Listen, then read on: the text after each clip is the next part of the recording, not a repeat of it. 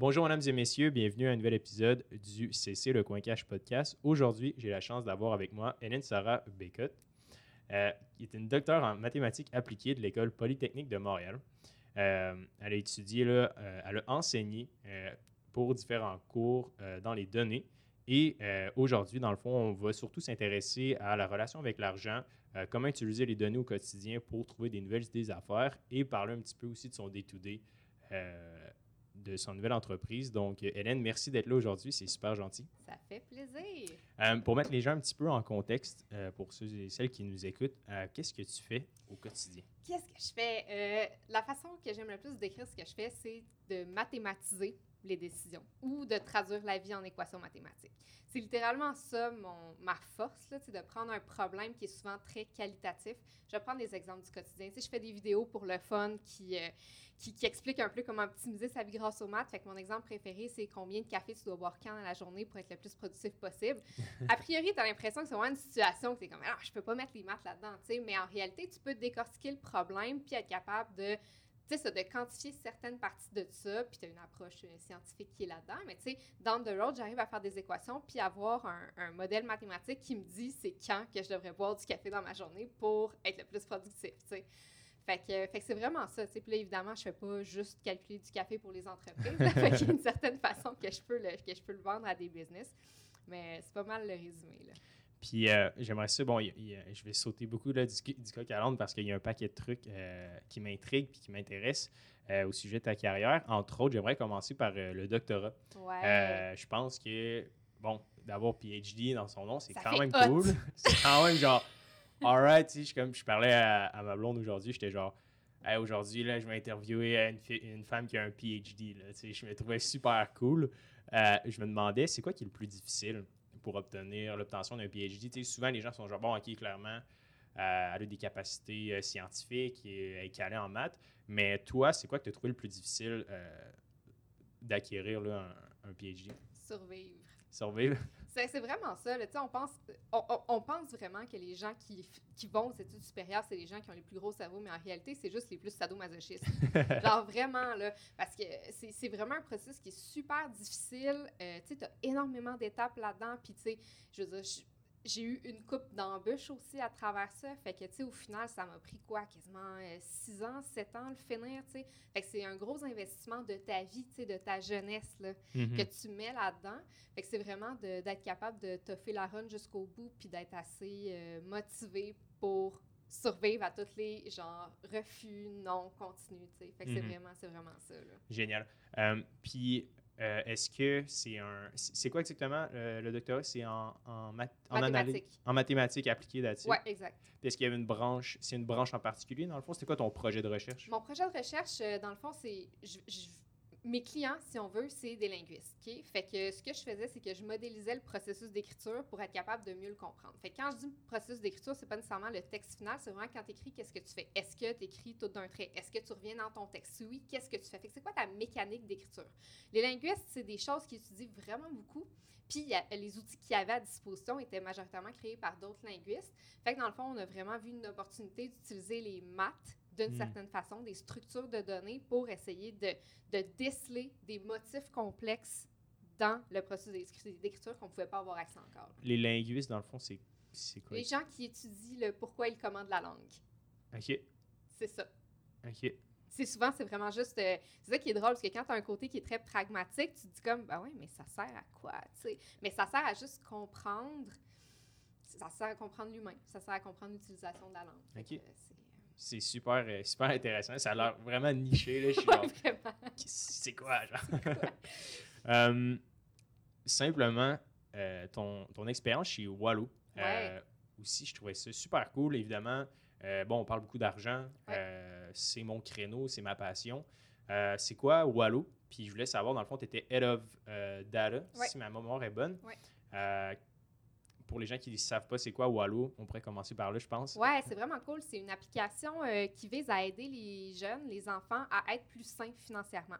Fait qu'en gros, sur l'application, euh, tes parents peuvent te donner des tâches pour lesquelles tu peux être rémunéré, donc tu peux gagner de l'argent. Tu peux mettre l'argent de côté pour, euh, par exemple, tu veux économiser pour un vélo. Tu peux vraiment te créer des objectifs dans ce type-là. tu peux t'instruire financièrement en faisant des quiz. Fait qu'il y a quand même un gros côté ludification là-dedans. Fait que là, j'ai. Puis évidemment, ben oui, le plus important, tu peux dépenser ton argent. Euh, fait qu'il y a vraiment une carte qui est euh, liée à ça. Puis, euh, fait que c'est super, super intéressant. Puis, c'est ça, c'est encore quelque chose que, que je fais. Là, même si j'ai mon entreprise, j'ai Hmm. quand même un petit pied avec eux encore pour, pour créer des trucs. Fait que, qu'est-ce que je fais là? Ouais. Qu'est-ce que je fais là? Au départ, eux, il y avait un gros.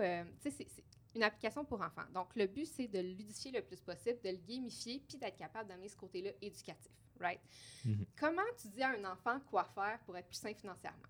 Ouais. C'est c'est difficile. Puis en fait, même quantifier qu'est-ce que ça veut dire d'être sain financièrement, c'est vraiment pas facile.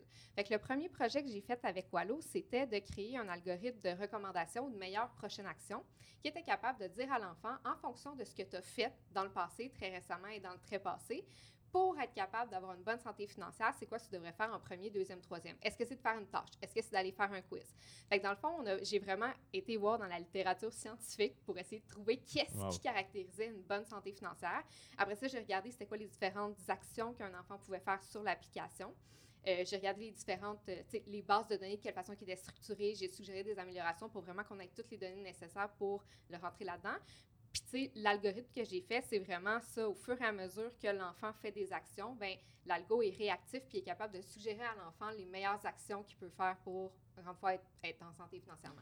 C'est quoi les facteurs qui, euh, qui euh, codifient un peu une santé financière? Hmm, super intéressant. Euh, de ce que j'ai trouvé, puis là, c'est ça, je ne vais pas prétendre que je suis une pro de la finance, là. Puis, tu sais, justement, on cherche à améliorer ça continuellement en, en- en- en demandant l'avis d'experts financiers. Mais Mhm. ce que j'ai trouvé, c'était que pour être sain financièrement, il ne faut pas que tu fasses juste une chose. Fait que quelqu'un qui est très économe n'est pas sain financièrement. Il est OK. très trop économe. Tu Ouais. comprends? faut que tu sois capable de dépenser sainement, faut que tu sois capable d'économiser sainement, faut que tu sois capable de gagner de l'argent sainement, puis il faut qu'à travers tout ça, tu t'é- tu t'éduques. En gros, là. OK. Fait que c'est vraiment d'avoir toutes les actions, mais en quantité égale. Fait que c'est d'être balancé, finalement. C'est ça qui fait de toi quelqu'un qui est sain financièrement. Fait que- mais pour les, les enfants, dans le fond, c'est de quel âge à quel âge Wallo? C'est de. Ah, c'est une bonne question. Je te dirais à 12, principalement, genre? ouais, principalement primaire. OK, fait que, à ce moment-là, ils commencent à apprendre un peu la valeur de l'argent, Ouais. I guess, mais il me semble que c'est un peu wrong de tu choix un 20$ dans la face d'un kid de 3 ans. Ouais. Wallo, c'est quoi, dans le fond? C'est qu'il il essaie d'y aller comme progressivement. Ben, tu sais, c'est ça. Tu peux gagner de l'argent avec les tâches que tes parents te font faire. Fait que là, déjà là, tu es assez responsable au niveau de tes gains financiers. Tu es capable Mm. de bien voir ben, combien ça vaut finalement. Tu sais, c'est sûr qu'à côté, ben, à tes fêtes, euh, tu sais, tes grands-parents peuvent te donner de l'argent, puis ça peut venir compter là-dedans aussi, tu sais. OK. Mais reste qu'il y a quand même la. la- tu sais- tu sais, l'enfant, étant donné qu'il a sa carte puis il peut dépenser, il est quand même responsable de la gestion de son petit lot d'argent. C'est comme Mm. toi puis ta banque avec tes cents quand tu étais kid. Ouais, ouais, Est-ce ouais. que tu dépensais tout pour des jujubes au dépanneur ou bien tu t'en gardais une petite portion que tu allais mettre à la banque? Qu'est-ce que tu OK.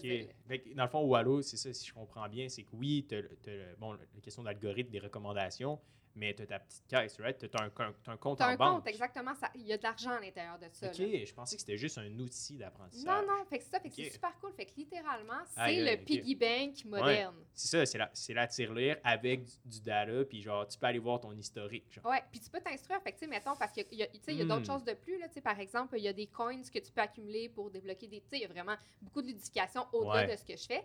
Puis, euh, tu sais, euh, fait que c'est ça, fait l'enfant, c'est très complet ce qu'il peut faire. Puis, mettons, les quiz qu'il fait, ben, en s'instruisant financièrement, de façon ludifiée, ben, il est capable d'en apprendre plus. Fait que c'est pas juste de la gestion, il y a aussi vraiment toute la notion d'apprentissage. De- d'un point de vue, on parle beaucoup de, de side hustle puis d'idées d'affaires sur, euh, sur le show, puis on dirait que c'est tellement hot parce que, early on, admettons, les gens, bon, il y a une bonne habitude de vie, puis on le sait, quand on est jeune, c'est là qu'on apprend le plus, puis ça a un plus grand impact sur nos finances. Mais ce qui est cool, c'est que Wallo, après ça, quand la personne grandit, elle peut rester avec Wallo, ultimement, right? Est-ce que, parce que, tu sais, c'est un compte en banque, j'imagine qu'eux, ils se prennent un, un- un frais ou je sais pas s'il faut payer par mois. Ces détails-là, euh, je pourrais vraiment. Je suis pas la meilleure ambassadrice euh, Ouais. de Wallo.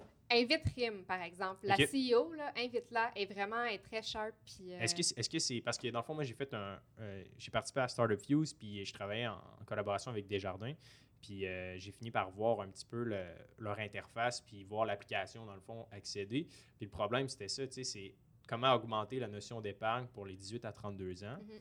puis là on voit que par exemple il approche tu sais mettons tu as comme le gros bouton vert dans accéder pour te connecter à ton compte Puis après ça, tu as Up Épargne juste à côté. Mais tout ce qu'ils ont essayé de faire, j'ai l'impression, c'est de rapprocher le bouton de ton compte en banque. Ouais. Mais ultimement, c'est pas nécessairement en le mettant plus proche que les gens vont dire Ah, je vais épargner plus. Tu on Non, c'est ça. c'est vraiment comme la relation, la projection de ce que tu mets 10 là, tu n'achètes pas ton café Starbucks, mais dans 10 ans, ça, ça vaut 100 Ouais, puis c'est le reward aussi, là. Tu sais, Ouais. même quand t'es jeune adulte, là, sincèrement, tu même, même moi, je me considère même plus comme jeune adulte, puis comme si tu me donnes pas un bonbon clair, je pèserai pas sur ton bouton. Genre, fait que, tu sais, faudrait quasiment que ce soit associé aux, genre, les points de carte de crédit, tu sais, Ouais. tu peux acheter des trucs en épargne, tu des affaires comme ça, là. Puis en Mhm. fait, c'est- c'est littéralement ça, mais version enfant qui est dans l'application, tu sais. Ouais, puis tu sais, je pense que c'est- c'est quand même important, je pense, d'en parler, mais pour revenir aux données, comment est-ce que tu fais pour. euh, bon, tu l'as mentionné un petit peu, l'algorithme, comment ça a fonctionné, mais pour un enfant de 6 ans, là, comment est-ce qu'il t'explique un algorithme? Tu sais, C'est quoi, mettons? Oh mon Dieu! Ah, super facile.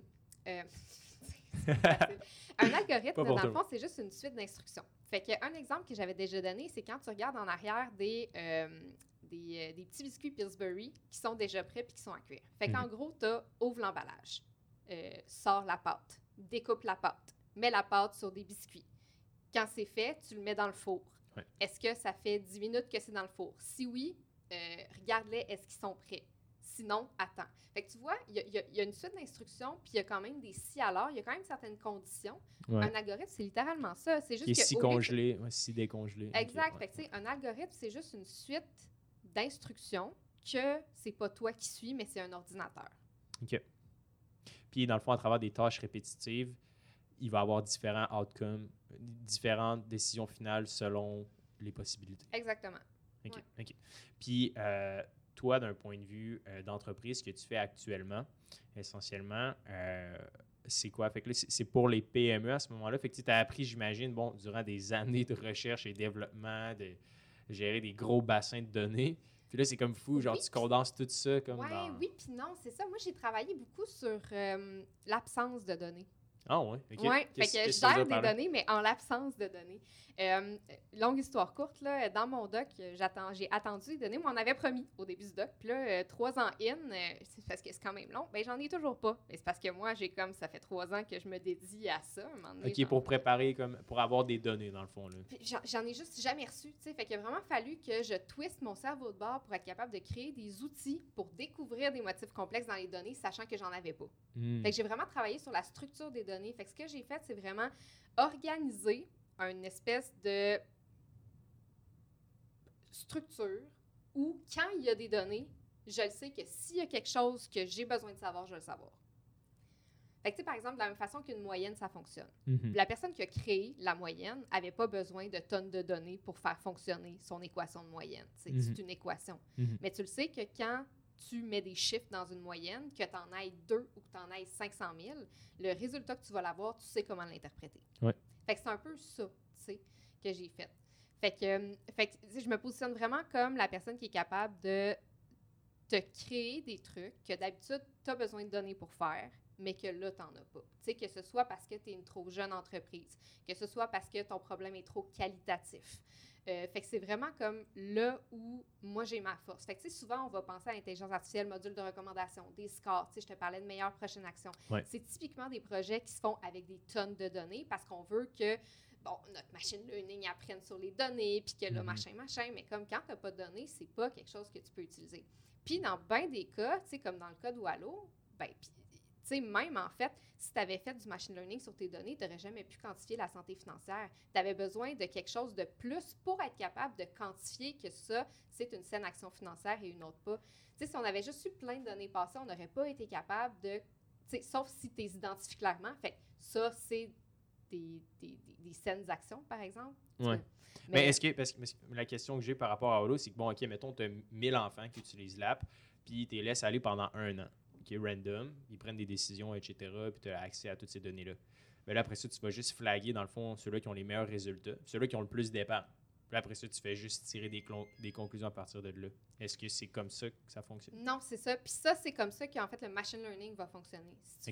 Puis le problème dans ce cas-là, c'est qu'on veut renforcer un comportement qui est positif. Fait que supposons un instant que les 1000 enfants qui sont dans ton application, il n'y en a aucun dans le gang qui est réellement sain financièrement. OK. C'était ça le problème, dans le fond? C'était ça le problème? Exactement. Fait que c'est pour ça que moi, mon approche, c'est vraiment de m'inspirer de la euh, littérature scientifique puis d'essayer de structurer des équations en amont pour que peu importe les données qui passent, que ce soit des données de qualité ou justement plein d'enfants qui font juste n'importe quoi avec euh, leur argent, on soit capable de vraiment leur recommander des actions qui vont dans le sens d'une bonne santé financière. OK, OK. Fait Puis- que ça gère les données, mais euh, Ouais, je comprends. Ça donne un espèce de cadre. Dans le fond, ça, ça donne un peu une glissade aux données. exactement. Ouais. C'est ça un peu? OK. Je commence à comprendre. C'est correct. Puis, OK. Fait que là, euh, j'ai vu aussi, bon, tu as travaillé pour Wallo. À ce moment-là, j'imagine que c'était une start-up. Est-ce que, est-ce que ça faisait longtemps qu'il était établi quand même? Non, non, il venait de commencer. Il Ok. venait de commencer. Parce que dans le fond, j'imagine que tu as eu un gros pont, j'imagine, entre, bon, un parcours qui est assez académique. Ouais. Euh, Qu'est-ce qui t'a intéressé un peu au monde des affaires? C'est, mon Dieu, ça m'a toujours intéressé. OK. Euh, je reviens dans le temps, là. Moi, quand j'étais plus jeune, je voulais rien savoir des maths et ce que je Ouais. voulais, c'était designer de mode. Oh, ouais. Ouais. Et puis là, mes parents, étant les êtres rationnels qu'ils sont, ils m'ont dit Hélène Sarah, euh, ça se peut que tu ne fais gagne pas ta vie avec ça. Fait que là, ils m'ont comme un petit peu découragé d'aller étudier là-dedans. Fait que là, moi, mon réflexe normal, c'est de faire Ah, ouais, ben, je vais aller en faire un bac en administration. Je vais avoir ma business en mode. Fait que là, tu me chialeras pas dessus. Oh, Fait que moi, dès ce moment-là, la seule façon que je voyais pour overcome mon problème, c'était d'avoir ma business. Fait que, tu sais, ça a toujours.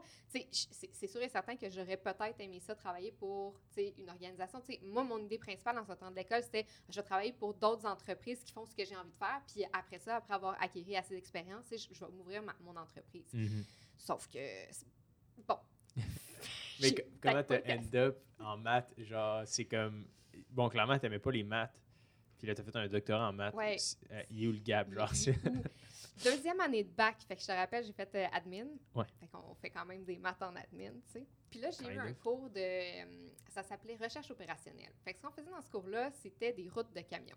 OK? Fait que là, il fallait traduire en équation mathématique un circuit de route. Mhm. Fait que dans le fond, euh, tu sais, mettons, une route, c'est une ligne, puis une intersection, c'est un rond, Ouais. Puis là, ça, cette structure-là qui est visuelle, tu peux mettre des équations mathématiques dessus. Puis là, tu peux résoudre ton problème qui est de c'est quel client que je vais voir en premier, deuxième, troisième, quatrième pour que ça me coûte moins cher, ça prenne moins de temps, machin, machin. Puis là, dans ma tête, ça a juste fait euh, je peux voir les maths, puis je peux juste comme. Il y, a- Ouais. il y a un lien, là. C'est pas une dérivée, là. C'est pas une intégrale. Moi, j'ai jamais. Tu sais, je veux dire, je comprends l'utilité aujourd'hui de ces affaires-là. Mais comme à l'époque, pour moi, c'était une perte de mon temps que d'étudier aux examens. OK. Mais quand j'ai réalisé que c'était vraiment concret, qu'il y avait des façons de rendre les maths concrets, puis que littéralement, il y a des problèmes réels d'entreprise que tu pouvais résoudre, prendre des meilleures décisions juste en changeant ton cerveau de bord puis en mettant une équation au lieu d'une phrase. Ouais. Ça a comme fait, il y a une switch qui, a- qui est partie. OK, je comprends. Ouais, ça, ça fait tellement du sens. Puis maintenant, ce que tu fais, c'est un petit peu un retour Ouais. À la première piqûre, genre, dans le ouais, fond. ouais. Fait OK, je comprends. Fait bon, en logistique, évidemment, il y a plein de problèmes. Ça, c'en est un. Euh, fait maintenant, au quotidien, euh, appliquer, dans le fond, ton entreprise, euh, pour les gens qui nous écoutent, fait que c'est vraiment de la résolution de problèmes pur et dur avec de- des impacts financiers quand même significatifs, j'imagine. Souvent, des fois, ça pas rapport avec l'argent aussi, tu sais. Par exemple, là, j'ai un, un mandat où ce qu'on essaie de quantifier, c'est plutôt des profils psychométriques. OK? Fait qu'on essaie de partir d'un questionnaire, quoi que ce soit, puis d'identifier, ben, c'est quoi le, le profil ou le score pour différents profils de personnalité pour ensuite faire un plan d'action euh, euh, de coaching, par exemple. Mais tu sais, c'est souvent très relié à des problèmes qui sont d'une certaine façon qualitatifs au départ, puis pour lesquels on a besoin de, euh, de score, donc de quantifier de meilleures prochaines actions, donc de savoir quoi faire. Fait qu'il y a une prise de décision là. Euh, ça peut être euh, un rapport, ça peut être euh, un ROI, par exemple. Ouais, Tu sais, ROI, là, là, justement, ça, ça me fasse. Je suis bien, bien intéressée par les sciences humaines, euh, pas les, les ressources humaines, excuse-moi, ces temps-ci. Ah. Mais genre, je suis vraiment fondamentalement intéressée par ça. Puis tu sais, le problème avec les RH, c'est qu'on dirait qu'ils ont tout le temps de la misère à vendre leurs initiatives, right? Parce que c'est tout le temps, ah, mais on sait que ça va être bon pour limiter le burn-out. Hmm. Fait que là, le dirigeant, il fait comme, ouais, mais sont où les chiffres? Là, là où la RH fait comme, ah, mais moi les chiffres. Puis là, tu sais, ils essayent de, de gosser ensemble des affaires, puis ça fonctionne pas, tu sais. Mais, mais ça, tu vois, c'est un exemple qui est tellement comme dans mon corps. Comment qu'on quantifie ça, le burn-out? Comment qu'on est capable de limiter dans une entreprise pour améliorer la productivité? Parce que les deux sont clairement liés. Il y a plein d'études là-dessus. Il y a plein Mhm. d'études là-dessus, mais c'est tellement difficile pour quelqu'un d'identifier ben, de quelle façon je le quantifie concrètement sur ma planif financière. Ouais. essentiellement, c'est que, par exemple, l'idée d'avoir un, un conférencier qui vient parler, puis par exemple, les gens, les employés ont, ont plus de chances de collaborer ensemble, bien ça, par exemple, dans ton schéma ou ta structure, c'est que, mettons, tu diminues les, les probabilités, mettons que 5% fassent un burn-out. Un burn-out d'un an, ça représente une perte de 50 000 pour l'entreprise. en moyenne, tu sais. Mais quand même, ça te donne une idée de l'impact, là. Tu sais, puis c'est comme, tu sais, moi, je compare ça vraiment beaucoup à n'importe quel nouveau produit ou service que tu sors. Un nouveau produit ou un service que tu sors, là, tu fais tout le temps des ROI espérés aussi. Ouais. Mais il y a à peu près 75 de chances que, ou tu sais, c'est pas plus, que le chiffre soit jamais exact, sauf que ça te donne quand même un go-no-go. Mhm. Tu sais, down the road, c'est ça, qui, c'est ça qui est important, c'est une décision. Ta décision, c'est généralement go-no-go, tu sais. Fait que c'est juste de dresser un portrait qui est plus complet que ce que tu toi, juste avec tes arguments qui sont soft. Ouais. Parce que moi, C'est ça. ça, c'est ça que je vis au quotidien. Tu sais, bon, j'ai plusieurs side hustles, euh, j'ai mon entreprise à tremplin, là, les guides Liberté 45. Puis ce qui arrive, c'est qu'en ce moment, tu sais, il y a des décisions, veut, veut pas, qu'on fait d'instinct sans nécessairement le vouloir. Tu sais, dans le sens que j'ai un feeling, pour exemple, euh, une nouvelle idée ou un nouveau produit ou un nouveau segment qu'on veut développer, mais j'ai pas de données. Genre, tu sais, ça fait quatre mois, genre, que, Mm. que ça existe. Ouais. Fait que, tu sais, je me demande, c'est quoi ton approche à ce moment-là? là. Hum, super intéressant. Euh, moi, je, suis, je décide énormément par l'instinct. Genre, je Ben, c'est ça. fondamentalement, là, moi, c'est comme Ben, c'est ça, moi aussi. là. C'est, c'est, c'est, c'est- Puis, tu sais, souvent, je vais faire des. Je vais prendre des décisions aussi qui n'ont qui ont pas nécessairement de l'air justifiées sur papier. Fait que je fais mes chiffres, tu sais. Puis c'est là, je pense que, tu sais, euh, l'instinct plus les maths, ça a un lien ensemble. Tu sais, parce que notre cerveau, là, je vais encore pa- parler un petit peu philosophiquement, là, mais notre cerveau a une capacité phénoménale à prendre de l'information, à la traiter, à faire des liens dedans. Fait que ton intuition, c'est juste ton cerveau qui fait la job d'un ordinateur, finalement. Ouais. Mais c'est ça qui fait. Le problème, c'est que c'est une boîte noire. Fait que, sauf peut-être des gens dont ils sont capables clairement de savoir l'information est stockée où dans leur cerveau, moi, c'est quelque chose que je suis pas capable de faire. je sais juste que mon, mon corps me dit que c'est une bonne chose à faire. Fait que, Ouais. tu sais, mon intuition me dit ça. Fait que là, comme je te dis, le problème, c'est que c'est une boîte noire. Fait que là, les données puis les maths, tu sais, de faire, mettons, ton calcul de ROI, quand tu peux le faire puis que c'est c'est justifié, Ouais. tu sais, ben, ça vient juste t'instruire sur le contexte réel de ton intuition. Tu sais. Ça, ça se peut que ton intuition soit bonne puis que les maths disent que tu sais, c'est pas bon. Là. Parce que souvent, ton intuition va prendre en compte, euh, par exemple, des, euh, genre des trends. Ouais. tu sais, c'est- au- quand tu fais des maths, c'est sûr qu'il faut que tu te circonscrives, mais au moins, ça te donne une idée. Tu sais, fait que, mettons, si je fais un ROI de quelque chose, puis le ROI est vraiment poche. Mettons, prenons l'idée genre d'un limonade stand. Genre, mettons, on vend de la limonade Exact. sur le coin Mettons que. je Exactement. Fait que là, je fais mon stand de limonade, puis là, tu sais, mes, mes maths me disent que j'ai vraiment pas de passants sur cette rue-là, puis que, tu sais, selon les moyennes, je risque de vendre comme pour deux piastres de limonade ce jour-là quand ça me coûte 10 piastres monter mon stand. fait que là, ce que je sais, en fait, c'est que ça m'instruit sur. Il y a des bonnes chances que ça marche pas. Mhm. Je suis conscient.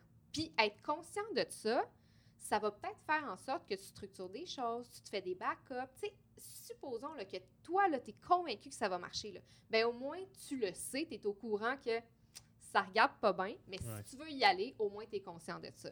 Fait que cette information-là supplémentaire que tu n'avais pas avant de le calculer est riche, là. Mhm. Parce que, tu sais, si jamais tu l'avais pas eu, tu n'aurais peut-être pas pensé de, je sais pas, rajouter un petit stand de parapluie à côté de ton stand de limonade parce que peut-être qu'il annonce de la pluie, tu sais. Ouais. Fait que tu vois, c'est que ça te, ça te fait aller un step plus loin que juste ton instinct. Mhm. J'ai l'impr- tellement l'impression que, tu sais, que ça soit pour un side project ou une entreprise à temps plein, c'est toujours le bon vieux dicton d'avoir deux, trois coups en avance. Ouais, exact. Puis ça te permet de le faire, tu sais. parce que c'est tellement émotif là, comme, comme Ouais. game. là. Genre, tu sais, je le vis au quotidien. Là. Tu sais, Aujourd'hui, par exemple, euh, on en a parlé précédemment dans les autres épisodes, mais tu sais, j'ai fait l'acquisition récemment de 10 machines distributrices. Ouais, j'ai hâte de savoir la suite. Ouais, mais là, c'est ça, tu, tu vas le savoir. ouais. Fait que là, dans le fond, euh, ça fonctionne. On a pris en possession euh, toutes les machines. On a fait une tournée.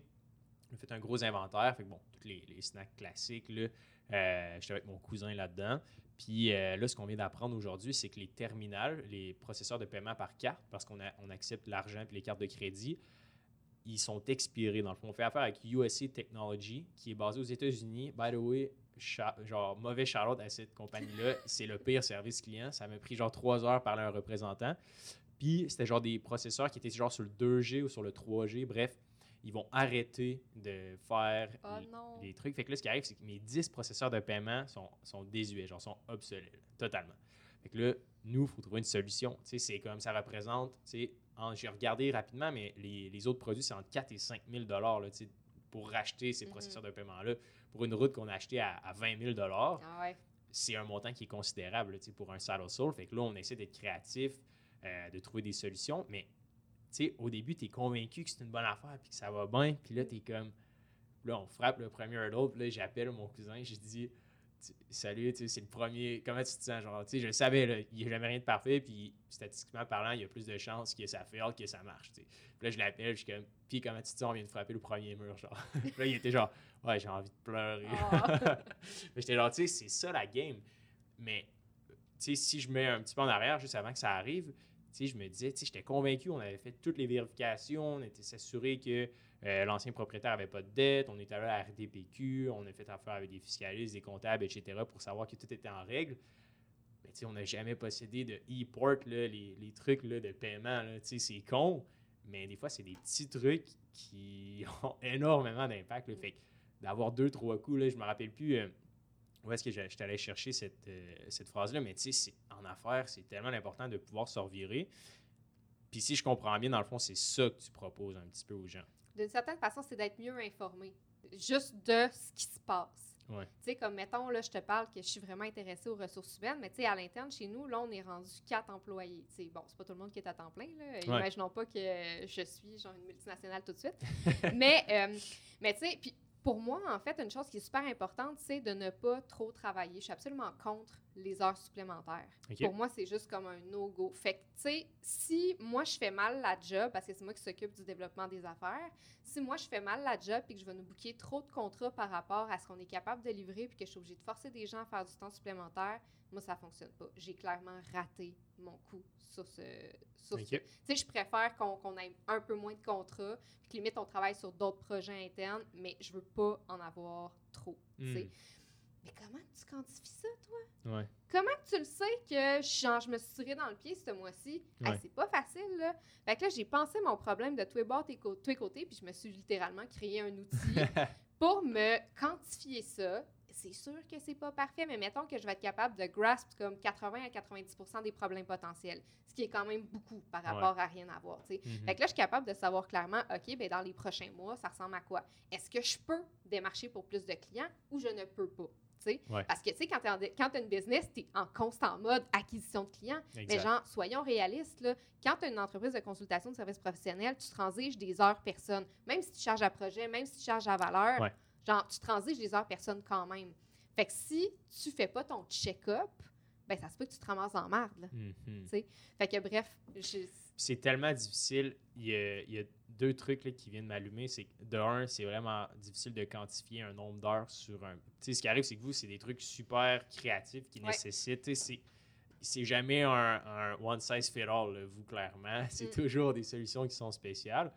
Puis, sais, y a- en ce moment, on est comme. Tout le monde dit, bon, il y a une, il y a une pénurie de main-d'œuvre. Mais, tu sais, il y a peut-être juste une pénurie de bons employeurs. genre. Ouais. Right? vraiment. Puis, bon, les RH, ça t'intéresse. Euh, L'épisode précédent, j'ai eu la chance d'en parler avec euh, Sophie Bernier aussi, qui a travaillé comme 20 ans en RH là, dans, dans une grosse boîte. Puis, toi, est-ce que dans le fond, tu as constaté certains problèmes majeurs dans les RH en général? Ou c'est quoi, mettons, les. Où est-ce que ça accroche le plus? Est-ce que c'est parce que, d'un point de vue euh, du directeur, ils sont pas nécessairement prêts à faire les investissements qui sont nécessaires? Ou c'est d'un point de vue euh, comportemental que les gens sont pas nécessairement à l'affût de ce qui peut arriver? Je pense que c'est d'un point de vue traduction. C'est que les deux parlent pas le même langage. Hmm. Tu sais, il y a vraiment une. Il y a vraiment. Tu sais, puis c'est comme. Tu sais, mettons, dans les organisations, tu penses au TI puis au marketing, c'est Ouais. pas le même langage. Puis souvent, ça bug, pas à cause des humains. C'est vraiment à cause que sont pas. Les objectifs sont pas les mêmes, sont pas capables de parler dans le même. C'est ça, dans, dans le même langage, littéralement, tu sais. Hmm. Parce que, tu sais, sauf peut-être des organisations très poches, je ne pense pas que les dirigeants veulent C'est ça. c'est ça. Puis de toute façon, c'est que baseline, c'est bien traiter tes employés. Puis j'aime beaucoup faire l'analogie entre les humains puis le manufacturier. Tu sais, je t'ai parlé de logistique tantôt. Moi, j'ai fait un bac en gestion des opérations. C'était ça ma, ma spécialisation. fait que pour moi, tout se traduit en machine. OK?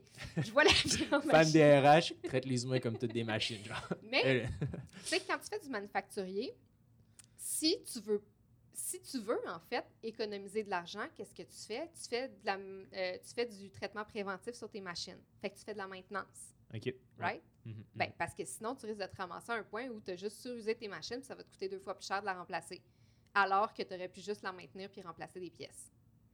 C'est exactement la même affaire avec tes humains. Hmm. Tes humains, c'est ta main-d'œuvre. Si tu fais juste les tisser jusqu'à la corde parce que tout ce que tu vois, c'est le taux horaire puis ce qu'ils sont capables de te livrer. Ouais. tu risques de te ramasser dans une situation où ton humain, au lieu d'avoir fait la maintenance préventive dessus, tu vas te ramasser puis il va partir, il va faire un burn-out, whatever. Sais-tu combien ça coûte de remplacer un employé, man? Ouais. Ça coûte vraiment cher. Sérieux, là, si tu compares le coût de juste comme, tu sais, c'est ça, le fait d'avoir des employés différents souvent former, genre. Exactement. versus faire des actions RH, mais c'est ridicule la différence de prix. Là. Ouais. Puis là-dedans, là, je t'inclus même pas la perte de productivité puis l'impact sur tes clients d'avoir des employés qui sont burnt out. Là. Je te Mhm. parle vraiment juste du coût de remplacer tes employés. Là. En termes de numbers, genre, euh, c'est quoi, mettons, le, le ratio? tu sais, je serais curieux de voir c'est quoi les, les pertes, dans le sens que c'est quoi, c'est 50. mais Est-ce que c'est un levier de 1 à la, à la 10, genre, ou tu sais? Je pense que ça dépend vraiment des projets. Là. Puis là, tu vois, Ouais. ça sort de. Tu sais, je suis pas une RH, je fais juste m'intéresser à ces problèmes-là. Mais tu sais, j'ai lu à une place, sais peut-être exagéré, OK, mais j'ai lu à une place que ça pouvait coûter jusqu'à 240 000 de trouver un nouvel employé. Ouais. Euh, honnêtement, ça fait du sens. Là. Mettons, chasseur de tête. En ce moment, on s'entend dans un domaine spécialisé où tu sais qu'il y a des compétences, les gens se les arrachent quand même. Tu ton chasseur de tête, le temps que tu l'engages, tu négocies. Tu sais, ça, c'est des heures ouais. qu'elle peut pas travailler, là, toute la Non. démarche. Puis là, si jamais elle choke, puis elle fait finalement, j'y vais pas, tu es encore Ah ouais. un chasseur de tête, là, tu le formes. Ah ouais? Puis là, imagine, c'est que dans ta business, j'ai trouvé d'autres stats, hein, c'est ça, j'ai trouvé des stats. Euh, le premier mois, tu peux juste compter sur 25% de la capacité de l'employé. Le deuxième mois, 50% Le troisième mois, 75% Fait que ça te prend quatre mois avant que ta personne soit up and running. Puis ça, c'est sans compter les heures que, mettons, toi, tu es le collègue, Ouais. qu'il faut qu'il perde de son temps à montrer au nouveau ou à nouvelle comment faire les trucs. C'est beaucoup, là. Tu sais, tu peux pas... En tout cas, bref. Non, mais c'est ça, comparativement à tu sais, peut-être juste une conférence ou un événement ou un party, genre. Ouais, ou tu sais, il y a- il y, a tellement d'autres mesures, là. Tu sais, je sais pas, moi, euh, des vacances. Hein? Ouais. Des vacances. le droit de faire des siestes sur les lieux de travail. Ouais. Tu sais, des trucs Du comme mobilier. ça. ouais, Du mobilier, exactement. Euh, je sais pas, moi, des lunchs gratuits le midi. Hmm. Euh, un service de lavage qui est genre disponible à la maison. Sérieux, là, Mhm. les mesures là, pour juste faciliter la vie des employés, leur enlever une charge mentale, les rendre bien. là. Il y en a, mais à pelleter. Ouais. Puis ce qui est drôle, c'est que c'est vraiment un peu. On dirait que tu- le langage que tu utilises, c'est vraiment. Au début, ça fait ça choque. Genre, t'es comme. Tu sais, les humains, c'est comme des machines. Mais quand tu y penses, dans le fond, c'est comme juste une antithèse parce que, ultimement, c'est de pousser, genre, un- une relation hyper humaine, genre, dans le Ouais, fond. c'est ça. Puis tu sais, c'est en fait de réaliser que tu traites. Les entreprises traitent mieux leurs machines que leurs humains. ouais, C'est c'est ridicule. bad. Tu sais? Mhm. Puis est-ce que, euh, tu sais, moi, mes RH, ça se résume en trois choses. les employés veulent de la liberté, un bon salaire et des responsabilités. Mm. genre. Ouais. That's it. Mm. Right? Puis j'ai l'impression que le dialogue, ce que tu fais essentiellement, puis peut-être que je me trompe là, mais c'est vraiment à travers les données. Il y a tellement de problèmes qui est relié juste à une mauvaise communication. Là. Dans le domaine des, des finances, par exemple, des finances personnelles, bon, les conseillers financiers, j'imagine qu'il y en a des bons, etc. Mais ce qui arrive, c'est que souvent, quand tu t'assises dans le bureau, là, ils te parlent de mots bien compliqués, puis ils ont l'air super savants. Puis là, la personne est genre, ben oui, je vais, prendre euh, ce portefeuille-là, tu sais, à 3 de taux d'intérêt avec un frais bancaire de comme 3 genre, qui représente des milliers de dollars, tu sais, euh, sur, sur plusieurs années. Puis j'ai tellement l'impression qu'il y a un paquet de problèmes dans la vie qui est juste de deux, t'as deux, t'as deux rives, t'as deux opinions différentes. Puis le problème, c'est pas tant qu'ils sont en désaccord, c'est vraiment juste qu'ils parlent pas la Ouais. même langue. Ah, ouais, tellement, là. C'est Il n'y fascinant. a pas de pont entre les deux. Mais c'est ça, tu sais, puis pour revenir un petit peu à, à l'application sur, euh, sur Desjardins d'accéder, tu sais, t'as comme toutes les ressources qui sont nécessaires en finance, tu sais, t'as des, t'as des guides, t'as des trucs, euh, t'as des outils, puis de l'autre côté, t'as vraiment le- t- la population, tu sais, le taux d'épargne moyen des Canadiens est comme de entre 1 à 5 là, Genre, c'est fou. Mais en même temps, tu personne qui traverse le pont parce que c'est pas la même langue. Genre, fait que personne veut prendre ce pont-là. Il y a juste pas de l'air cool. Mm. Puis, euh, pour rebondir là-dessus, euh, toi, en entreprise, comment ça s'est fait? euh, Est-ce que c'est la première fois que tu as lancé ton entreprise, que tu fais en ce moment, ou par rapport à avant, tu étais un petit peu consultante, indépendante, puis après ça, tu as décidé de fonder vraiment euh, ta propre boîte avec euh, quelques employés? Oui, ben ça s'est fait très progressivement. là. Dès que j'ai commencé à avoir des mandats de consultation, je me suis dit, bon, je vais avoir de l'air fancy, je vais partir mon entreprise. Tu sais, mais j'étais, c'est une entreprise individuelle là, à l'époque. Ouais. Ça fait pas si longtemps que ça qu'on est incorporé puis qu'on est comme vraiment euh, legit. C'est quoi le nom là maintenant? C'est. C'est encore la même affaire, c'est Grid. G-R-I-S-D-D. Il y a comme un S muet puis un D de trop. mais, euh, mais euh, ouais, c'est ça, fait que ça s'est fait super progressivement. Là, tu sais, j'ai parti, j'ai parti mon entreprise à l'automne 2018, mais comme j'ai fini mon doc à l'été 2019. Fait comme Ok. fait le compte que je pouvais pas vraiment être comme dédiée tant que ça. Puis après ça, j'ai travaillé quand même un petit peu. Je travaillais dans une autre start-up euh, qui s'appelle euh, Humaneo pendant une couple de mois aussi. Puis là, ben après ça, j'ai vraiment réalisé que, tu sais, sur le marché du travail, il n'y avait, pas de- y avait pas de job qui correspondait à ce que moi, je voulais m'accomplir dedans, Mhm. parce que souvent, si tu vas dans les plus grosses entreprises, les gens avec mon profil, ils est chaud sur de la gestion de projet, là. C'est parce que, entre toi et moi, je me suis pas tapé un doc en maths pour faire de la gestion de projet. Ouais. On va te le dire comme ça, là. Tu sais, J'aurais arrêté au bac en admin, là, si ça avait Ouais, été ouais. ce que je voulais faire, là. C'est pas, ta- pas ta tasse de thé. Non, c'est ça. Puis, je dis pas que c'est un, un mauvais poste, là. Pas, du tout. C'est juste que moi, ça me convenait pas, tu sais. Puis, la seule, la seule façon que je voyais de m'accomplir professionnellement, ben, c'était de passer à temps plein sur ma business, sais. Mhm. En ce moment, c'est quoi ton projet euh, de rêve? Genre, c'est quoi ton. C'est quel genre de problématique qui t'intéresse? Tu dis les RH, clairement, Ouais. ça, ça te fascine. Est-ce que c'est. Est-ce que c'est des gros problèmes d'envergure que tu aimes solutionner? Non, moi, j'aime ça, les petits problèmes. Ouais, hein? J'ai- J'aime les... Je sais pas, il y, a- il y a de quoi que, il y a de quoi que j'aime. Genre le stand de limonade, là. genre. Genre, ben, Peut-être pas, Mon, mon gros projet là, en ce temps- ces temps-ci, c'est j'ai envie vraiment de créer des outils pour les petites entreprises. Parce que les petites entreprises n'ont pas les moyens de s'acheter des stratèges. Ils n'ont pas les moyens de Ouais. juste s'acheter des modèles custom, tu sais. Puis moi, c'est vraiment eux que genre j'avais, je rêvais d'aider. Mais tu sais, je me suis bien rendu compte que je pouvais pas offrir de la consultation à ces entreprises-là. Ils n'ont pas les moyens nécessairement, tu sais. Mhm. Fait que j'ai vraiment envie de créer une, une suite d'outils. Tu sais, ça peut, ça peut potentiellement virer comme un SaaS. Là. Je suis vraiment encore en, en, en- en tâtonnement. en- tu sais, je commence des petites affaires. Là. Mais tu sais, comme là, tu vois le, le truc de, de gestion de capacité, c'en est un. Tu sais, j'ai- une formation plus outils qui sort spécifiquement là-dessus pour essayer de recueillir le feedback, améliorer le truc. tu sais. Euh, après ça, euh, le marketing. Comment tu fais une stratégie marketing? Euh, Ouais. À toutes les fois que je lis là-dessus, là, c'est comme Ah, ben tu fais des objectifs, puis tu fais ta stratégie. Ouais, c'est pas Moi, mal. pour moi, ça, c'est pas un plan d'action clair. tu sais. Puis là, mettons, tu sais, on parle de c'est quoi des, des méthodes court terme, moyen terme, long terme en marketing. Tu veux travailler sur ta visibilité, mais si tu veux des clients là, ben, c'est peut-être plus le cold calling qu'il faut que tu fasses. Tu sais, il y a comme un ensemble d'outils marketing qui existent. Puis moi, en tant que gestionnaire de PME, on me chaude tellement plein d'affaires, incluant le SEO tout le temps. Je ne Ouais. sais pas c'est quoi que mon entreprise a de besoin. tu sais. Puis quand je demande aux gens c'est quoi que mon entreprise a de besoin, ils me répondent Ah, mais il faut que tu te fasses une stratégie marketing. OK, ouais, mais comme, Ouais. peux-tu me donner des outils plus clairs, tu sais? Fait que j'ai vraiment envie de quantifier ça, tu sais, justement, là, faire du SEO, c'est quoi le retour sur investissement que je peux en tirer? C'est où que je le positionne, à court terme, à moyen terme ou à long terme, parce que tu veux que ta stratégie marketing soit équilibrée entre les trois théoriquement, tu sais? Mhm. Mais si j'ai, si je fais, mettons, mettons que je suis un solopreneur, puis je fais euh, 5 ou 6 000 par mois, là, euh, je peux pas me permettre de faire tous ces véhicules-là en même temps. Ouais. Fait que qu'est-ce que je fais?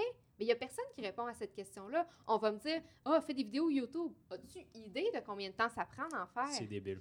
C'est ça. Fait que bref, ça, c'est. Ça, ça, euh, Mais tu as tellement raison parce que tu sais, moi, je le vis en ce moment. C'est exactement ça avec euh, Liberté 45. tu sais, On, on fait de la publicité marketing sur Facebook. euh, on commence à partir le blog. C'est- Ce podcast-là, je le fais juste par pur plaisir parce Mm. que j'adore ça, parler Ouais. avec des gens puis, puis découvrir des histoires fascinantes. Mais, tu sais, mettons, bon, tu lis un petit peu sur euh, le marketing, c'est genre, bon, OK, fait euh, trois vidéos par jour, euh, Ouais. deux émissions, dadadi, puis essaie d'avoir le plus d'engagement. Puis ceux-là qui ont le plus d'engagement, refait ça, puis aient encore plus d'engagement. c'est ça. mais, concrètement, ça, ça me dit pas plus combien d'argent je vais avoir à la fin du mois. tu sais. Ouais. Alors que tu, tu devrais y penser. Tu devrais avoir une idée de combien d'argent que tu dépenses. Puis, tu sais, le cold calling, là, ou juste faire des rencontres avec des clients, ça fait partie des moyens marketing. Mais on dirait qu'on voit tout le temps ça juste comme des affaires gratuites ou, tu sais, pas coûteuses que tu peux faire. En tout cas, Ouais. que- Mais c'est ça, puis, puis mettons, pour revenir, par exemple, la, la publicité Facebook, tu sais, on... Bon, j'ai un peu un secret weapon dans le sens que, tu sais, euh, David Grégoire, qui est avec moi Ouais. dans le projet, tu sais, lui, il a beaucoup d'expérience dans le domaine, fait qu'il il sait c'est quoi un petit peu les, les, les, euh, les barèmes, tu sais, mettons, t'es genre, bon, si ça te coûte tant pour avoir telle action, Mm. ben ça, ça fait du sens parce que moi, dans ces dix dernières années-là, j'ai dépensé tant par année, puis ça me revenait à temps. Mais là, je me dis, alright, mais si je enlève David, si je pars avec lui, comment je fais pour prendre ces décisions-là? Puis comment je fais pour me dire que, OK, pour 2 pour que quelqu'un clique sur mon site web, ça vaut-tu vraiment la peine? Exact. Oui, c'est ça. Puis là, tu vois, c'est, sais, mettons, David, il a accumulé toute cette expérience-là, fait qu'il se base sur des données, mais qu'il a été capable d'observer. Mais le commun des mortels n'a pas accès à ce bassin-là, tu sais, d'expertise. Fait que c'est de démocratiser ça, puis d'en faire quelque chose que c'est un peu, tu sais, plug and play. Fait que, tu sais, moi, c'est quoi? C'est puis comment je les établis, mes objectifs, qu'est-ce que je veux faire? Fait que vraiment avoir des, des outils quantifiés pour te permettre d'être de prendre les meilleures décisions. C'est vraiment down the road. Ouais. c'est juste ça, là. C'est tellement drôle parce que, genre, j'ai tellement l'impression de relate, là, parce que, tu sais, des fois, j'ai l'impression que je vais prendre une décision, genre en affaires, puis là, David va, va, mettons, me challenger ou me dire quelque chose, mais je, je- comme, ça fait aucun sens. Mais je l'écoute pareil parce que je me dis, il y a bien plus de bagages que moi, genre, c'est ça. Puis là, je le fais, puis ça marche, puis je suis genre. Pourquoi, genre, tu sais, genre, en- moi, ça faisait vraiment du sens, puis c'était hyper logique comme décision, genre. Ouais. Puis là, finalement, lui, le truc qui avait l'air super random, j'étais genre, tu sais, j'y crois pas tant, mais ok, genre, je vais mettre ton expérience, je vais faire, c'est bon, on va le faire. Puis ça marche, genre, il a Mm. raison, puis je suis genre, what the fuck, mais c'est tellement émotionnel, puis c'est tellement, tellement dans ta tête, là, que c'est difficile de prendre euh, un pronostic là, extérieur. Puis d'un point de vue euh, mathématique, tu sais, qu'est-ce- derrière la machine, comment qu'on fait, tu sais, mettons, tu as genre SEMrush, tu as plein d'outils de, de software as a service qui te permet, par exemple, de voir telle ou telle métrique. Mais ce que tu proposes un peu, c'est de voir. c'est de voir l'ensemble. Moi, les métriques, là, Ouais. ça, c'est tout un autre débat, là. Les vanity metrics. Mais tu sais, c'est que dans le fond, moi, je suis intéressée aux grosses décisions. Tu sais, fait que je suis intéressée au, au, au- au- Ouais. au modèle simple, mais aux grosses Ce décisions. qui fait bouger l'aiguille. Exactement. Fait que là, dans le fond, on parle de stratégie marketing. En gros, là, c'est de savoir mon argent, est-ce que je le mets dans un podcast, dans développer mon site web, dans quoi je le mets. Ouais. tu sais? Puis c'est quoi le ROI que je peux avoir de ça? SEMrush, là, ça va dire, mettons, le titre, est-ce qu'il fit? Ou genre, est-ce que mon sujet, il y a de la portée? Ou tu sais, ça, c'est très micro. Puis honnêtement, j'ai commencé à calculer ça. D'ailleurs, je fais un petit shout-out à Alexandra Martel parce qu'on a parlé de la non-pertinence de faire des tests AB pour des titres d'infolettes. OK. OK? Ça, c'est des métriques. OK? Puis à toutes les fois qu'on te parle d'optimisation de cossin marketing, c'est le genre de truc qu'on te fournit. Mhm. Là, j'ai bien hâte de, de- de continuer ce projet-là, mais je l'ai quantifié. OK? Mm. C'est quoi le retour sur investissement que tu peux espérer de faire des tests AB? Puis OK. c'est de la merde. Genre. Pourquoi? Parce qu'on est des PME. OK? Puis le, le gain que tu vas aller chercher est extrêmement minime. Si tu t'appelles Walmart, tu as tout intérêt à faire ça parce que là, tu as Ouais. des milliers et des milliers de millions de personnes, en fait, sur ta liste infolette. Mais quand tu as même, même jusqu'à 10 000 personnes, là, down the road, l'argent que tu peux faire en optimisant ton titre d'infolettre ne vaut pas le temps et l'investissement que tu as mis à analyser tes métriques. Ouais. C'est fait- trash, là. Ouais, ouais, c'est c'est fucking weird. Puis ça fait tellement du sens parce que, tu sais, ça vaut quoi, là, 100 personnes, 1000 personnes, même 10 000 personnes? C'est c'est quoi le. c'est- c'est- Mettons, faut que tu être dans les centaines de milliers Faudrait des- que je le recalcule. OK. Mais comme c'est une PME, genre, ça sert à rien. Non. Ben, tu sais, en fait, c'est que tant qu'à calculer des affaires, va calculer ta stratégie, tu sais. Ouais. Parce que là, c'est dans le fond, tu sais, c'est comme si ton, tes tests AB, là, c'était des décisions à 50$. piastres. Ouais, c'est ça. Euh, genre, on s'en fout. Ouais. Ce que tu veux prendre des bonnes décisions dessus, c'est des décisions qui sont à 5000$, piastres, 10 000$, piastres, 50 000$, piastres, tu sais. Exactement. exactement. Après ça, c'est de l'exécution, tu sais. Puis l'exécution, limite, ton intuition est probablement ton meilleur allié. rendu là, ouais. Comme, ok, je comprends. Dans, dans, le, dans, les, dans la tranchée, dans les champs de bataille, tu sais, tu suis ton instinct, mais ça reste que tu as besoin d'une méta-décision. Mais c'est tellement une belle analogie, les champs de bataille. Eh, c'est tellement ça, là. Ouais. Ah, ah ouais, j'ai Ouais. j'ai dit ça. Non, mais j'ai vraiment l'impression que oui, parce que tu sais, tu- sais, ta guerre, là, tu la planifies avant, puis là, tu évalues Ouais. tous tes trucs, puis là, tu vas faire du benchmark chez tes partenaires, tu sais, fait que t'as Exact. vraiment, le point de vue limite quantitatif là, mais quand tu as ton épée en main, là, genre Ouais. tes statistiques, tu t'en contrefous. Là, genre, faut que tu sois réactif. Dans tranchée, tu as un couloir puis tu essaies juste de le Ouais, franchir. ça, right? exact.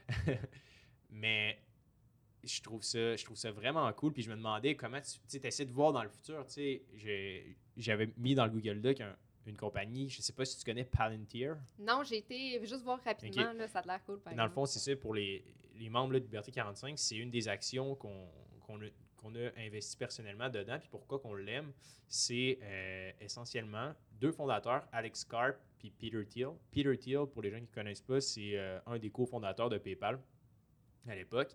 Puis euh, il a écrit un livre que je conseille d'ailleurs à tout le monde, Zero to One, qui explique un petit peu comment créer un, monopole entre guillemets, puis comment par exemple battre un Google. Puis dans son livre, entre autres, il explique sa stratégie là, pour créer une espèce de d'avancée technologique qui est comme pratiquement imbattable. Puis il a, ce a écrit sa théorie, dans le fond, il est en train de la réaliser avec Palantir, qui est dans le fond une, une entreprise d'analyse de données. Fait qu'ils ont comme, ils travaillent beaucoup avec le Pentagone puis euh, l'armée américaine. Puis essentiellement, pendant 12 ans, je pense, ça a été fondé en 2006, 2007. Pendant 12-15 ans, peu importe, ils ont, ils ont travaillé au sein de l'armée, puis ils ont développé, dans le fond, leur euh, plateforme analytique euh, sous la protection gouvernementale. Fait que là, tu n'avais comme aucun compétiteur qui pouvait aller chercher leur truc. Puis ils ont fait leur entrée en bourse en septembre dernier. Maintenant, l'action est autour là, de entre 20 et 30 dollars. Euh, c'est pas ça qui importe, mais ce que je trouve fascinant, c'est qu'eux sont capables de prédire essentiellement des bugs sur des chaînes de production. Fait que, par exemple, en ce moment, il y a un des clients qui s'appelle Boeing. Euh, Juste lui. Ouais, c'est ça. Juste Boeing, sais, une petite, une petite business de même. Puis, euh, c'est fou, là, les résultats qu'ils sont capables d'avoir avant même qu'un appareil explose, comme par exemple avoir un avion sur place, euh, ça coûte des centaines de milliers de dollars. Là, quand tu n'es pas dans les airs, tu fais juste perdre de l'argent. là. Fait que pour eux, c'est super important qu'ils soient toujours top shape, euh, comme, comme des employés. Puis ce qui je trouvais fascinant, c'est qu'eux, avec leur plateforme, c'est qu'ils agrègent dans le fond toutes les données, ils sont capables d'émettre des signaux avant que les choses arrivent, littéralement. Ouais, c'est vraiment hot, ça.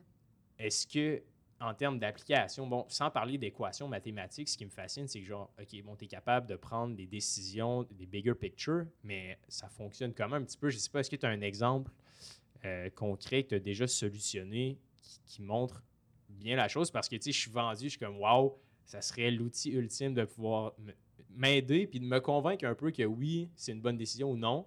Après ça, d'avoir des attentes par rapport à ça. tu sais. Parce que moi, mettons, d'un point de vue de Side Hustle, si je décide d'investir demain dans un projet, c'est sûr que je vais être émotionnellement attaché à cette idée-là.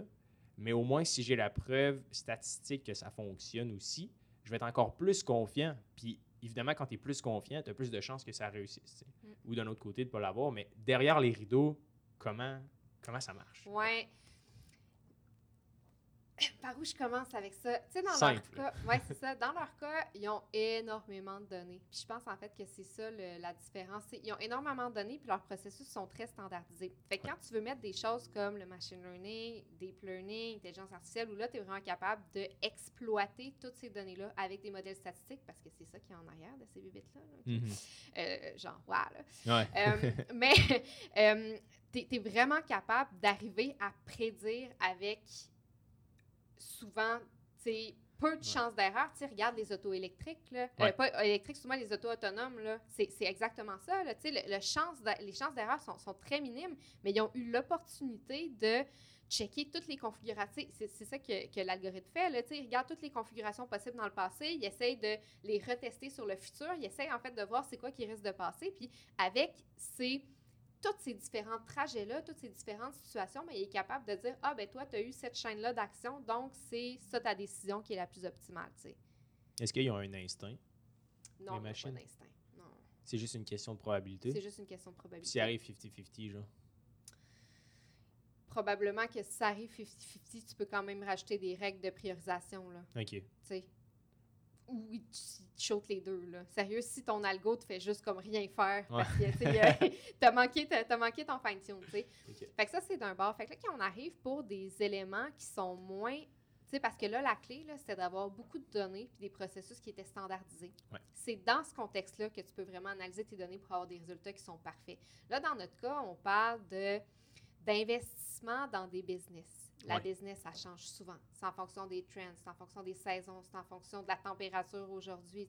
Il y a tellement d'éléments soft dans qu'est-ce qui fait en sorte que ça fonctionne ou pas. Soft, ça veut dire euh, un peu qui sont pas nécessairement mesurables. Ben, genre. non, c'est ça, je dis soft. Peut-être que c'est un abus de langage de ma part. Tout est quantifiable. Ça, c'est Ah ça, c'est mon, mon approche. Tout est quantifiable. C'est juste qu'à un moment donné, quand on tombe dans trop de trop d'éléments, trop de variables Ouais. qui ont tellement un petit impact, mais que c'est quand même la somme de ces variables-là qui va faire en sorte que ça fonctionne. Là, c'est super difficile d'arriver avec des modèles prédictifs qui sont super précis, tu sais. Mhm. Fait que c'est là où, moi, je vois une opportunité de quand même réussir à le quantifier. Puis, tu sais, on arrive à, à- à des estimations qui sont grossières, mais ça reste mieux que rien, tu sais.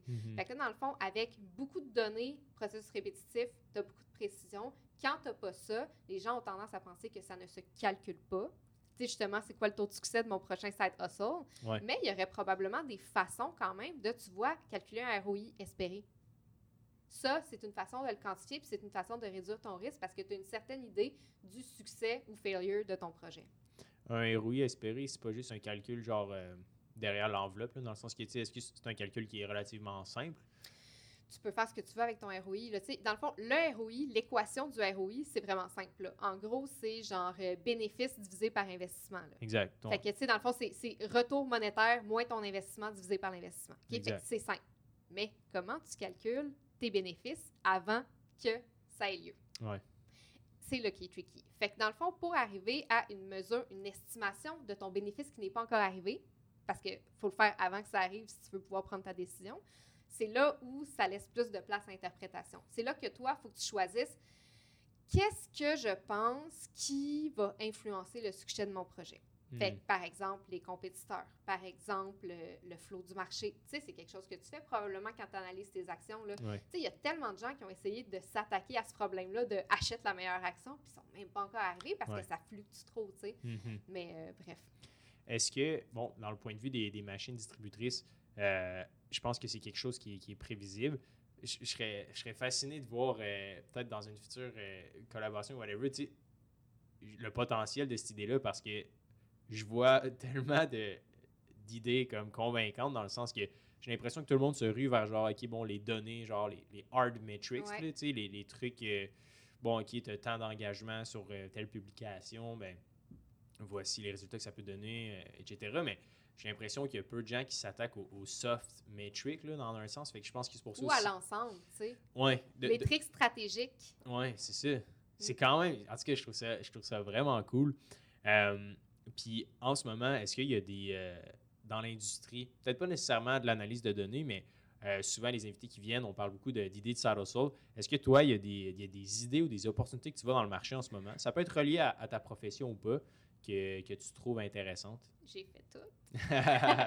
Non, mais je vois beaucoup, tu sais, c'est ça, moi, je vois beaucoup d'opportunités sur justement aider les PME à prendre des meilleures décisions parce que moi, je- en ce moment, je vis ce problème-là, tu sais. Ouais. Fait que, tu sais, de quelle façon, puis tu sais, mettons, là, je reprends mon exemple de marketing, là, on avait une discussion à un moment donné avec euh, des gens qui, qui, qui ont, qui ont une agence marketing, puis à un moment donné, je disais, euh, tu sais, moi, je suis- je suis écœurée qu'on me dise, hey, j'ai investi 20 dans ma pub, puis j'ai fait 20 000 en vente. Ouais, mais genre, t'as-tu considéré tout l'argent que tu avais investi en main-d'œuvre, puis tu sais, juste Ouais. sur tes graphiques, puis genre machin, non. Mais déjà, juste d'avoir cette discussion-là, juste d'avoir des professionnels de chaque industrie qui sont capables d'être honnêtes sur le Mhm. coût réel, puis le bénéfice réel à côté. Parce qu'en marketing, on parle tout le temps de ROAS, par exemple.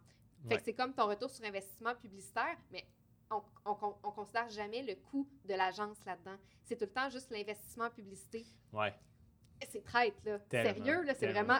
C'est comme, ton chiffre, il me sert à rien. Ouais. Fait que, tu sais, juste, c'est pas nécessairement un side hustle en tant que tel, mais tu sais, mettons, peut-être tu vois quelqu'un qui veut se partir d'une agence marketing puis avoir vraiment un gros différenciateur, ben d'être upfront avec ça, tu sais. Ouais. Ben ça, déjà là, la transparence, New Liberté 45, euh, on le bâtit en public, là, ouvertement. On ouvre nos numbers. Ouais, c'est vraiment cool. Merci, le, le nombre d'abonnés, etc. Bon, ça se fait aux États-Unis, pas tant au Québec, là, honnêtement, j'en vois pas tant. Il y en a probablement d'autres, à Montréal, des startups. Euh, mais c'est ça, tu sais, je pense que de jouer sur le, le- le edge un peu de la transparence, là, je pense qu'il y a tellement d'opportunités dans n'importe quel domaine. Tu sais, on a toujours été, puis on, on est à l'époque une, une belle époque là, de, de transparence où ce qui est tant au niveau des finances, il y a une belle démocratisation qui se fait. Démocratisation qui se fait.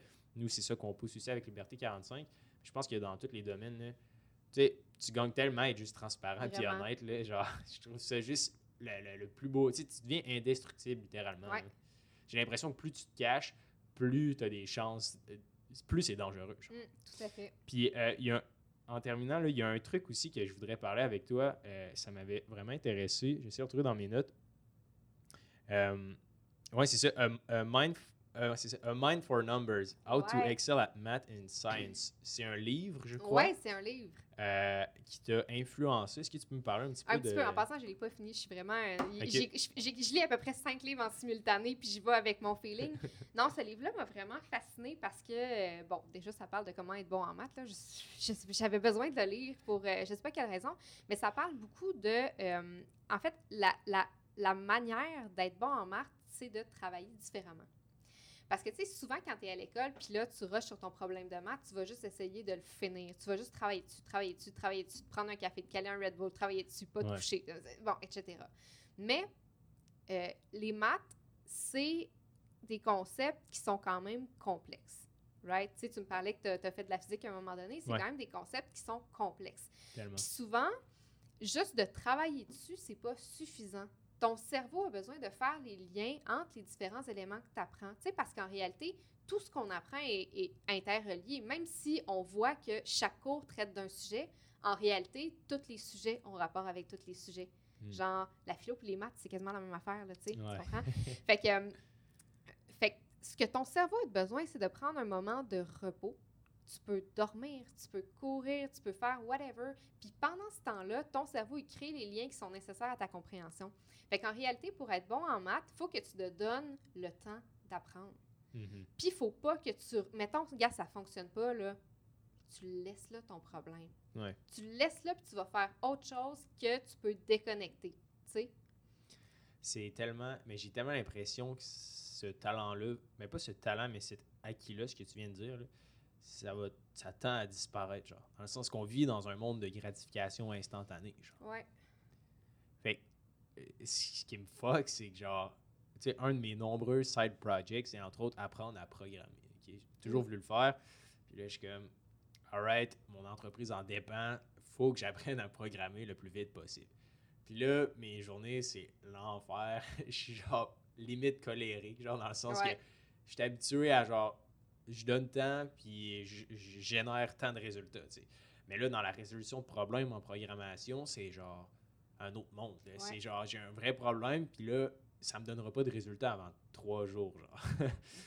puis toi, est-ce que tu as toujours eu un petit peu euh, cette facilité-là, ou euh, est-ce que toi, ta façon d'apprendre, tu as vraiment toujours été comme ça, ou tu fais juste te taper la tête contre le mur, je Non, non, que- non. Moi, je suis. euh, je- lâche, c'est pas le bon terme. là. moi, je suis comme. Je suis très. euh, c'est- C'est-tu hédonique le terme? Tu sais, que t'aimes le plaisir avant tout? Ouais, ouais. Bon. Tu sais, moi, quand je faisais mon doc, là, au grand désespoir de mes directeurs, je ne faisais pas que mon doc. Tu sais, fait que j'étais dans la team d'athlétisme à l'université. Nice. J'étais euh, impliquée dans le monde des startups. Euh, je travaillais à côté de ça. Mhm. Euh, J'enseignais à côté de ça. Tu sais, le, le nombre de choses en parallèle que je faisais Ouais. là, était énorme. Puis, euh, je suis pas capable de rester concentrée longtemps sur la même affaire non plus. Fait que tu vois, c'est peut-être genre moi qui réalise que de toute façon, je suis comme ça. Ouais. Fait que ce que je faisais, c'est que dès que j'étais plus capable d'avancer sur un truc, je voulais rester productive. Fait que je switchais à une autre affaire. Fait que si ça fonctionnait plus pour mon doc, ah, ben, je switchais à corriger des examens ou préparer un cours. Ou bien sinon, si ça me tentait pas, j'allais courir parce que de toute façon, c'était planifié dans mon horaire. Fallait que j'aille m'entraîner. Ouais. Fait qu'au final, je me ramassais avec des semaines qui étaient ultra remplies, mais où mes journées étaient extrêmement fragmentées parce que dès que je voyais que mon cerveau était pas capable d'aller plus loin, j'avais pas la patience de me casser la tête là-dessus parce que mon temps vaut trop cher. fait que je décidais juste de l'allouer à quelque chose d'autre. Puis tu sais, à l'époque, je voyais vraiment ça comme Pareto. Fait que moi, j'aime mieux être à 80% bonne dans cinq affaires que d'être 100% bonne dans une seule. Mhm. Puis c'est comme ça que je voyais. Puis de fait, j'avais à peu près tout le temps cinq choses en parallèle. Ah ouais. Ouais. Que vraiment- naturellement, mon cerveau puis mon corps ont juste décidé de faire ça. Puis là, après, en lisant le livre, je suis juste comme, ben ouais, tu sais. Parce Ouais. qu'en travaillant sur des trucs qui sont. Parce que, tu sais, ce que je faisais au doc, là, des fois, ça me donnait mal à la tête, là, à quel point ça travaillait fort. Ouais. Mais tu sais, à comparer, corriger un examen, là, j'ai mon corrigé là, j'ai l'examen là, là, la charge mentale qui est nécessaire n'a rien à voir. C'est ouais, c'est juste la machine là, qui roule. Exact. Fait que c'est ça. Fait que je variais la- le pourcentage de charge mentale. Puis, euh, C'est drôle parce que, tu sais, c'est un peu. euh, c'est la même chose un peu pour moi dans le sens que une des raisons, par exemple, pourquoi j- j'ai investi mon temps puis mon argent dans d'autres projets, c'est au bout du compte, là, que je fais une semaine sur, en recherche et développement pour Liberté 45 pour écrire la meilleure édition du monde entier, là, même si je prends, moi puis mon équipe, toute la semaine pour la faire, on, je me revire après, on a déjà essayé de le faire, je me revire le samedi ou le dimanche après que l'édition est envoyée aux membres, je suis comme, man, on n'a pas été si productif que ça. Là. Genre, on n'a rien, pas on n'a rien collé dans le sens que, tu sais, on a livré le truc, là, mais on a tellement perdu de temps parce qu'à un moment donné, tu finis par te tanner puis tu n'avances plus. Là, tu sais, c'est pas vrai. Là, que, y a pas, je connais pas quelqu'un qui fait 12 heures sur la même affaire, genre, Mm. puis que ça marche. Là, tu sais. Ouais. Fait que j'ai l'impression, puis ce qui est bizarre, c'est que c'est un peu c'est un peu l'inverse qu'on apprend, genre, à l'école dans un sens. tu sais, C'est comme résoudre tant de problèmes par jour. Puis, tu sais, oui, je je suis d'accord qu'il y a une pratique hebdomadaire, évidemment, c'est la réussite, que ce soit dans le domaine financier, habitude de vie, santé, etc. Mais, tu le monde sont genre, hey, t'as bien trop de projets, genre, c'est malsain, genre. Mais non, tu sais, dis qui? c'est ça. Dis qui, man? Si moi, je me sens bien, si Right. je dors bien, puis si je suis heureux, t'es Ouais. qui pour me dire que j'en ai trop, là? Mais c'est ça, tu sais, puis je suis comme. Tu sais, je comprends, ça peut paraître gros, mais essaye-le, genre. Tu sais, comme, lance-toi dans plein de projets, tu sais, puis moi, je carbure au projet, mais je dis aux gens, tu sais, essayez les projets, c'est cool, puis après ça, ce qui est le fun, c'est que quand tu fais deux heures sur un truc, t'es tanné, t'es comme, ah, j'ai plus d'envie. Là, t'as quatre autres projets fucking nice que t'as juste envie de commencer. Fait que, genre, tu sais, au bout du compte, c'est c'est vraiment gagnant dans les deux cas. Euh, je pense que je vais lire le livre. Ouais, c'est vraiment cool. Ça a l'air, l'air super intéressant. Euh, en terminant, euh, pour les gens là, qui nous écoutent, où est-ce qu'on peut te rejoindre s'ils veulent en apprendre plus sur ce que tu fais? Et tes démarches là, pour les PME? Ouais, ben le best, c'est LinkedIn. là. C'est vraiment mon hub parce que sinon, j'ai plein de différents sites web pour chacun de mes trucs. Fait que ajoutez-moi sur euh, LinkedIn. Il n'y a pas 50 personnes qui s'appellent comme moi. Hélène Sarah Bécotte. Vous allez me trouver assez facilement. C'est tellement long comme nom. Là. Et en plus, j'ai un autre nom de famille qui traîne puis que j'ai No chopé. Ah ouais. Génial. By the way, ouais, euh, tes vidéos euh, sur, euh, de vulgarisation scientifique, sur tickets, entre autres, là, les gens qui nous écoutent, allez voir ça. C'est fascinant. Euh, Hélène, elle parle là, des statistiques. Est-ce que ça vaut vraiment la peine ou pas d'aller se parquer dans un endroit interdit? Si vous voulez la réponse, allez voir sur son profil. exact. C'est vraiment cool pour Ben, vrai. merci. D'ici là, pour l'audience, on se dit à mercredi prochain. Bye bye.